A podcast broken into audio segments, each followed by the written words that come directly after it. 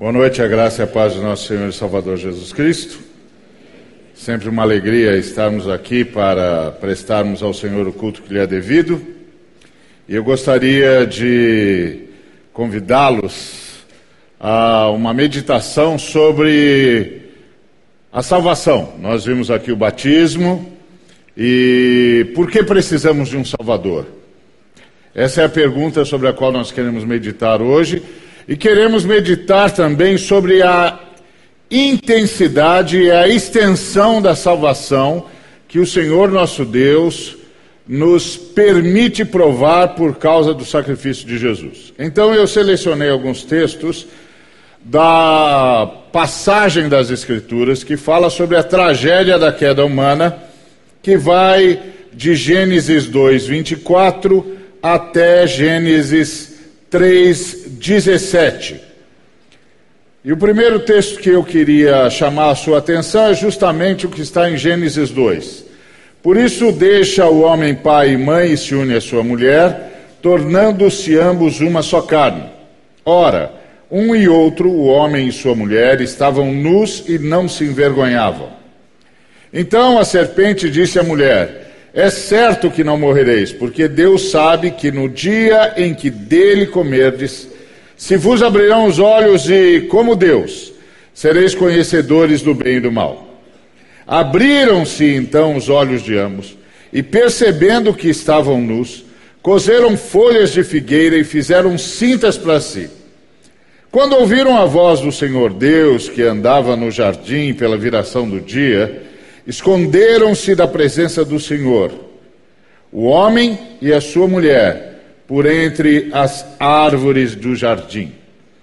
E Adão disse: O Senhor, visto que atendeste à voz de tua mulher e comeste da árvore que eu te ordenara não comesses, maldita é a terra por tua causa. Em fadigas obterás dela o sustento durante os dias da tua vida. E no meio desse discurso, o Senhor nos deixou com uma esperança. Aqui está contida no versículo 15 do capítulo 3. Porém, inimizade entre ti e a mulher, entre a tua descendência e o seu descendente. Este te ferirá a cabeça e tu lhe ferirás o calcanhar. Por que precisamos de um Salvador?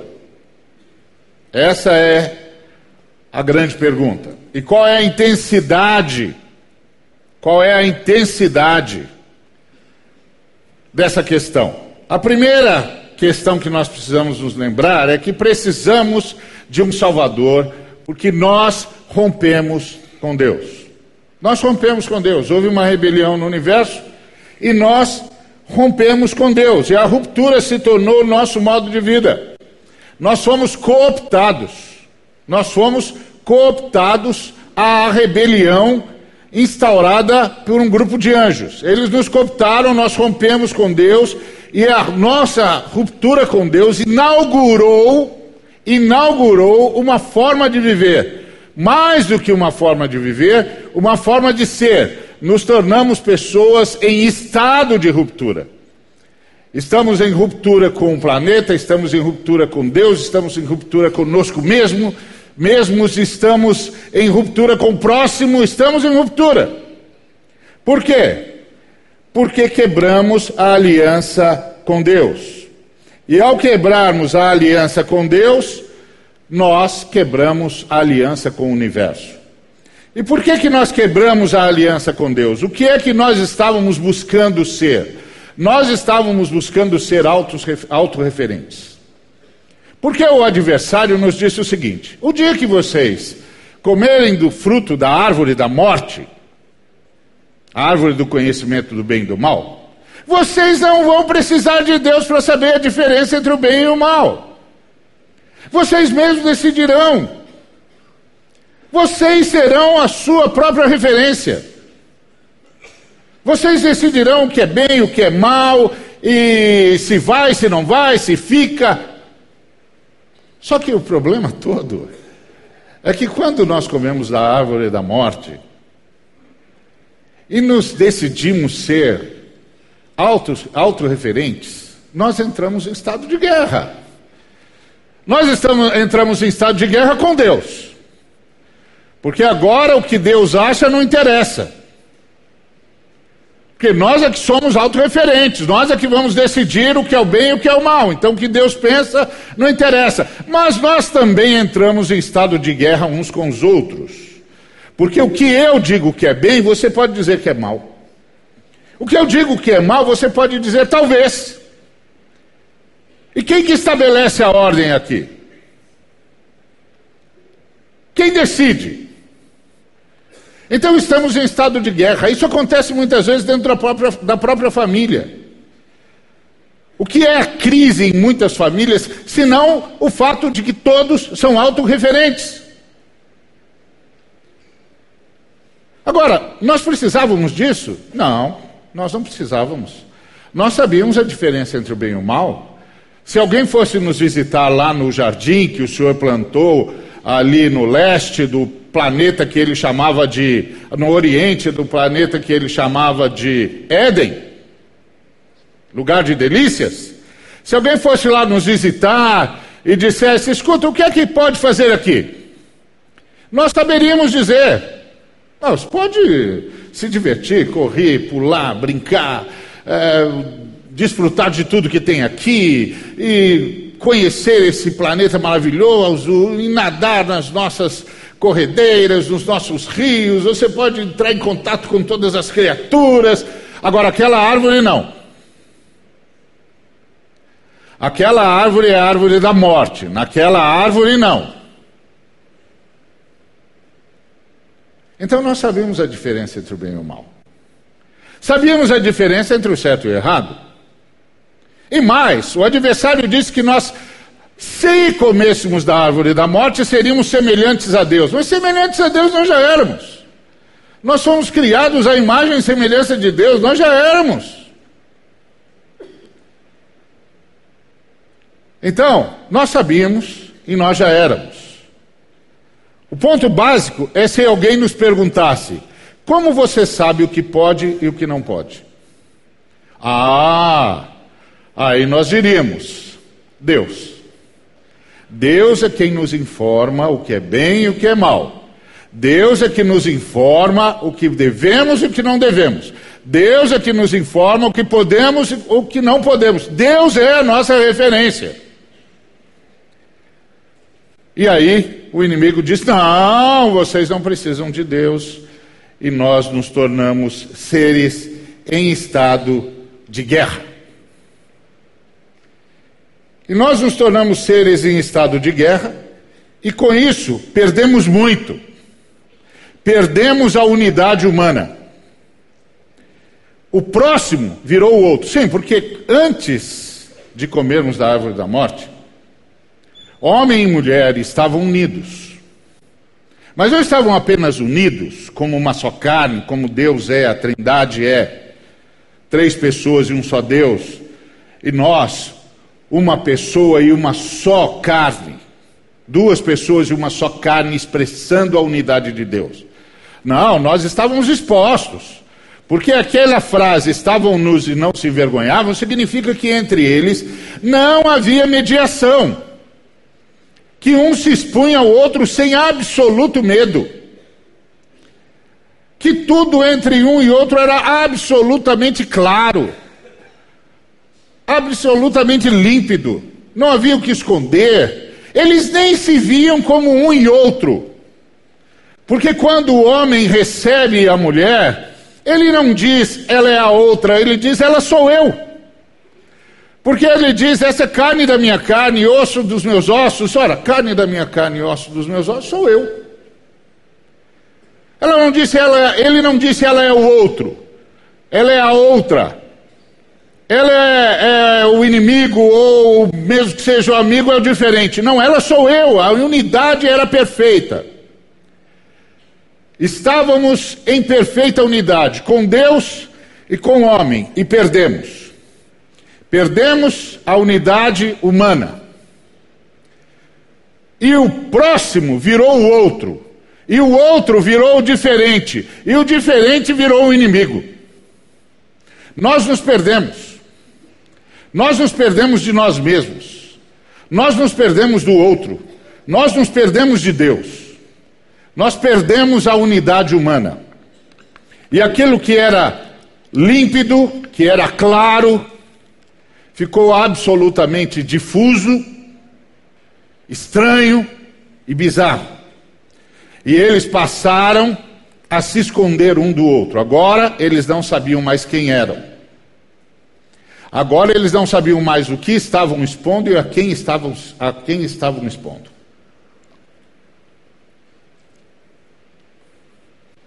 Agora, eles tinham perdido inclusive a sua identidade. Agora eles estavam numa situação absolutamente complexa. Não só perderam a comunhão, mas perderam a identidade que nascia justamente daquela comunhão perfeita. E entraram num outro estado, um estado de disfuncionalidade. Um estado de disfuncionalidade. Entramos em crise de identidade. Porque nós simplesmente nos perdemos da nossa sexualidade. Agora o masculino não sabia mais ser masculino nos vários papéis que teria de desempenhar. E o feminino não sabia mais ser feminino na, nos vários papéis que teria de desempenhar. Não saberia mais ser masculino quando o papel é pai, quando o papai, papel é irmão, tio, sobrinho, filho, amigo. Hoje é o dia em que nós estamos aqui levantando um clamor no mundo, no Brasil todo, contra o abuso. Por quê? Por causa da disfunção. Tem uma disfunção na humanidade. O masculino não sabe mais se portar como masculino nos seus diversos papéis. O feminino não sabe mais se portar como feminino nos seus diversos papéis é a disfuncionalidade, é o resultado da ruptura. O resultado da ruptura com Deus, da ruptura com o próximo, com ruptura com a família, ruptura com o outro, que no caso era eu, a extensão de mim mesmo. Houve uma ruptura. E aquela que deveria ser a extensão de mim mesmo se tornou o outro, o diferente, o estranho, o bizarro, o inimigo e vice-versa. E ao invés de estarmos expostos, de estarmos abertos, nos fechamos. Nos fechamos e nos escondemos. Nos escondemos de Deus, nos escondemos daquela que deveria ser a extensão de nós mesmos, e no final das contas nos escondemos de nós, porque também perdemos a nossa identidade entramos num estado de disfuncionalidade. E nesse estado de disfuncionalidade, nós passamos a ter medo de Deus. E Deus passou de criador a juiz. Deus, amigo, querido, criador, que nos informava tudo que nós precisávamos saber, que cuidava de nós, que nos deu autoridade sobre o planeta, que nos deu um modelo de governo, o Deus que se encontrava conosco toda tarde, que segredava ao nosso coração os seus sonhos, que segredava ao nosso, ao nosso coração os projetos que ele tinha e os projetos que nós podíamos ter, e nos estimulava a ter os nossos próprios projetos, essa comunhão desapareceu. Deus se tornou nosso juiz. Não porque ele tenha se tornado, mas nós passamos a vê-lo assim. Nasceu na humanidade uma desconfiança em relação a Deus. Uma percepção de que Deus está Deus está nos condenando. Deus não está contente conosco. Deus não está contente com o que fizemos, Deus não está contente com o que estamos a fazer. Deus é o nosso juiz. Está vendo, irmãos? Nós precisamos de um Salvador.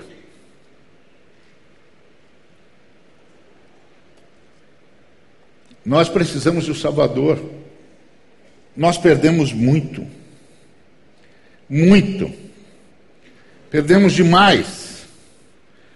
Inclusive, passamos a ter medo do outro. De parceira, virou álibi. Quando o homem foi checado por Deus, ele imediatamente descobriu um culpado, que não era ele, era ela. Foi a mulher, foi a mulher, foi a mulher. Ontem ele disse: Ela sou eu. Hoje ela está dizendo: Eu não tenho nada a ver com ela. Passamos a ter medo do outro, a usar o outro como álibi, a ver o outro como inimigo, a ver o outro como adversário a ver o outro como culpado. É um nível de ruptura profundo. O que, que isso implica? Isso implica que está todo mundo em estado de solidão, em maior ou em menor grau. Porque não dá para compartilhar, não dá para conviver, não dá para confiar, não dá para se expor.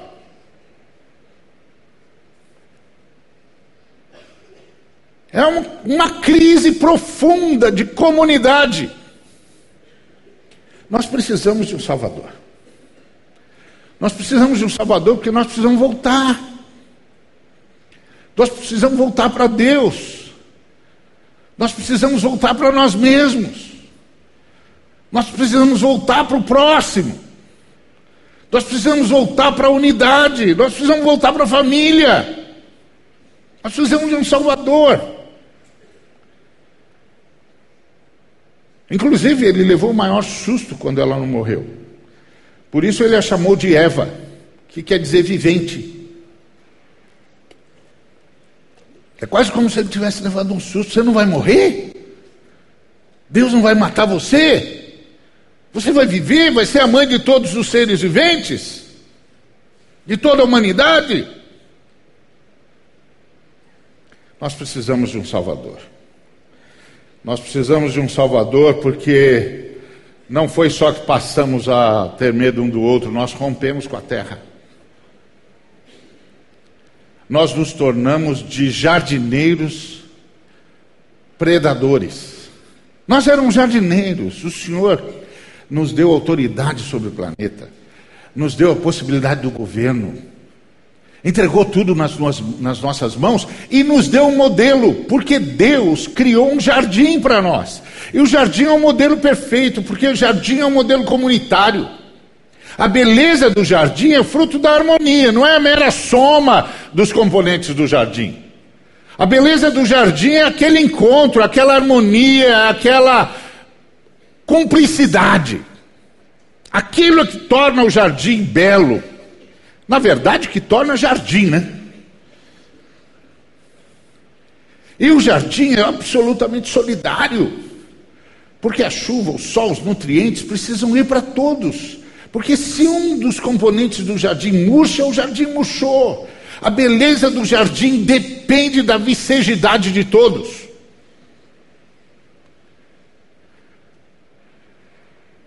Tem de estar verde, tem de estar bonito, tem de estar lindo. Todos têm de estar. Então o jardim é comunitário, o jardim é solidário e o jardim é sacrificial, porque todos têm de passar por poda. Até porque se não houver poda, não haverá jardim, precisa ter uma forma identificável, perceptível, da qual todos fazem parte e no qual e na qual todos brilham. E brilham em comunidade, brilham em comunhão e brilham por comunhão. Precisamos de um Salvador. Está vendo como nós precisamos de um Salvador? Nós rompemos com a terra, deveríamos ser grande, os grandes jardineiros. Ao mesmo tempo, parte do jardim e jardineiros, cuidadores do jardim. Mas o que é que nós nos tornamos? Nós nos tornamos os predadores da terra. Se a criação pudesse fazer uma oração ao Pai, ela diria: erradica os homens da face da terra. Extingue a raça humana. Esses seres são egoístas. Esses seres estão nos devorando. Se o Senhor não extingui-los, se o Senhor não arrancá-los da face da terra, um dia não haverá terra para ninguém. E o Senhor não verá mais o que o Senhor criou. Eles vão conseguir destruir. Nós nos tornamos os predadores da terra. Está vendo, irmãos? Nós precisamos de um Salvador. Nós precisamos de um Salvador porque nós rompemos não apenas com a terra, nós rompemos com a vida. Antes o Senhor garantia-nos não mortalidade. A gente não ia morrer. O corpo nunca iria se separar do espírito, o espírito nunca iria se separar do corpo.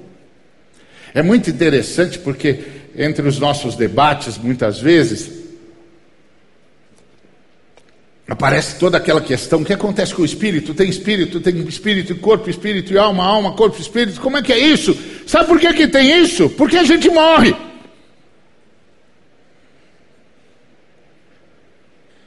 Porque se a gente não morresse, nós nunca nos imaginaríamos sem espírito.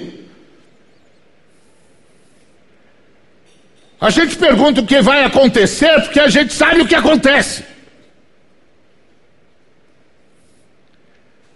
A gente morre.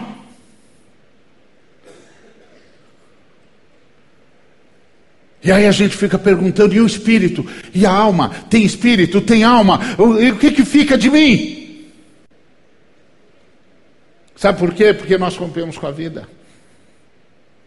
Nós rompemos com a vida, nós rompemos com Deus, rompemos com a vida. Quando Deus olha para nós e vê o potencial maligno que aquilo lá significa, Ele diz: vocês têm de morrer. Vocês não podem mais ficar para sempre. Vocês têm de voltar para o pó.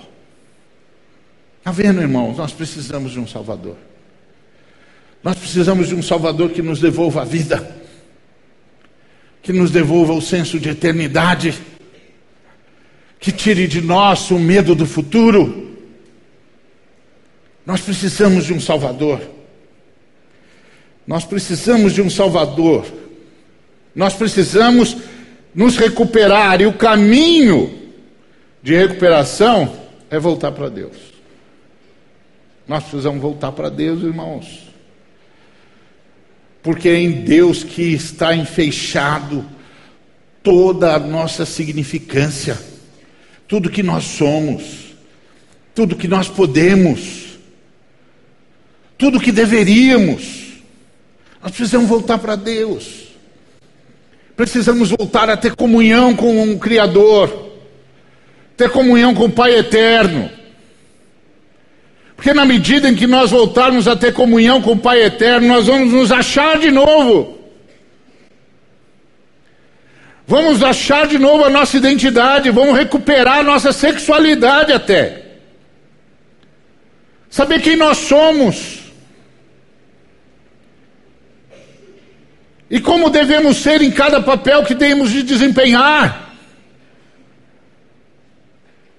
Precisamos reaprender a ser pai, a ser irmão, a ser amigo, a ser tio, a ser colega, a ser filho.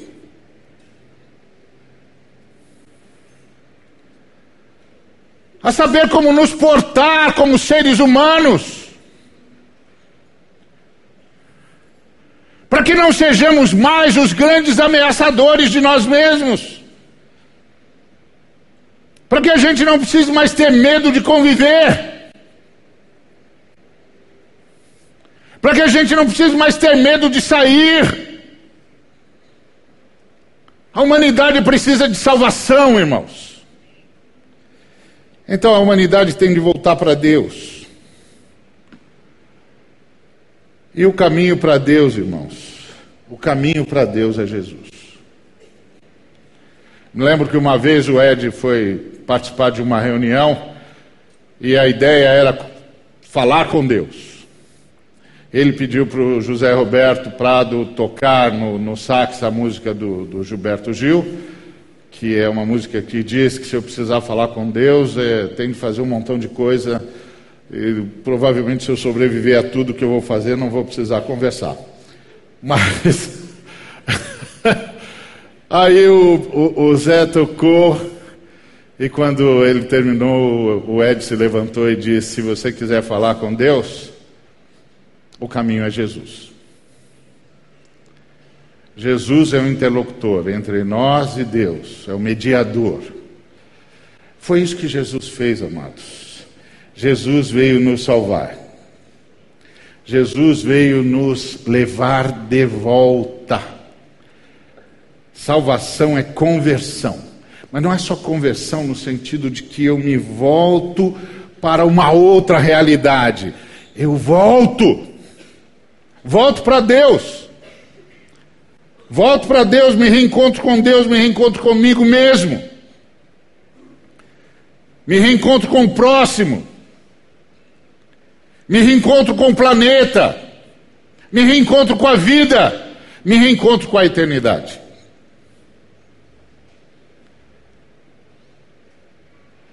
Me, recupero, me reencontro com a minha identidade. Jesus fez um caminho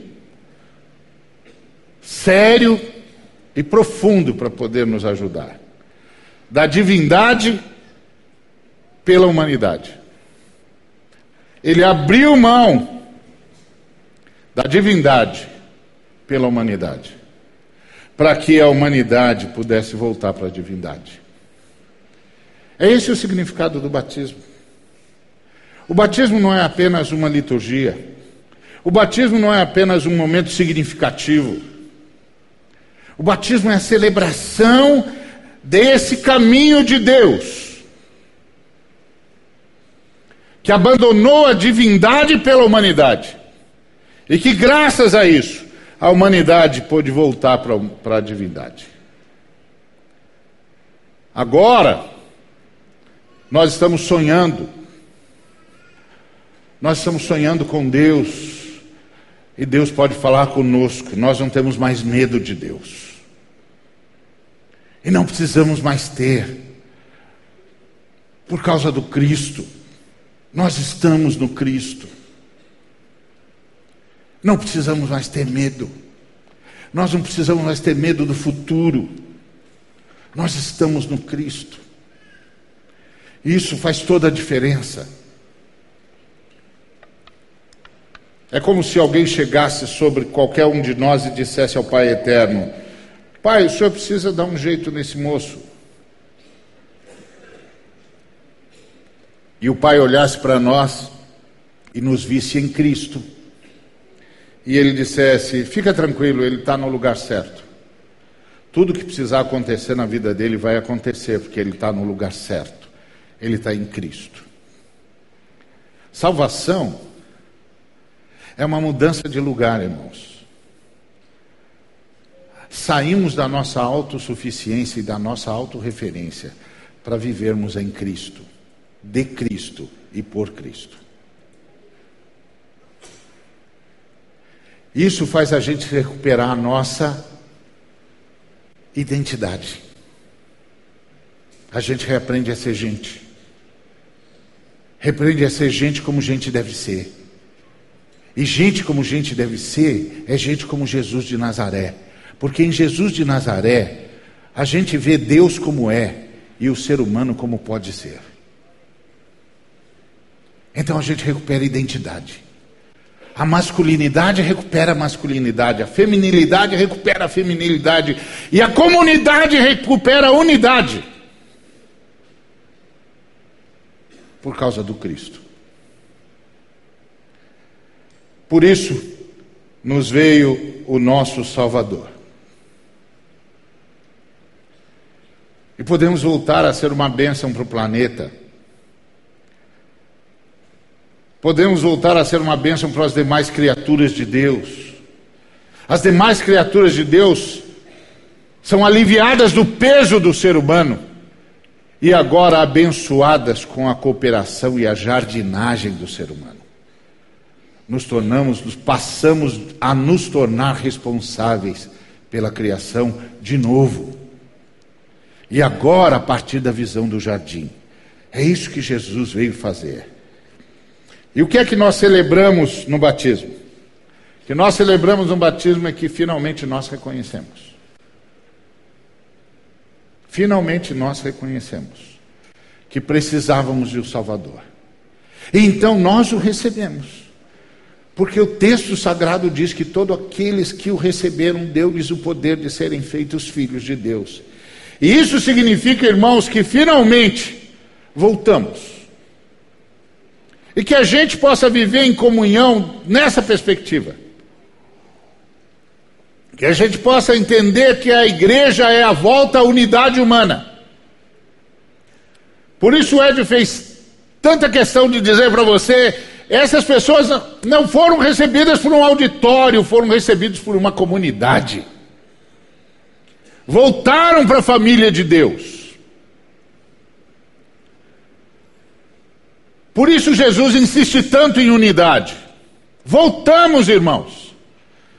Que Deus, na sua misericórdia, nos permita voltar de fato e viver de fato à altura da nossa salvação.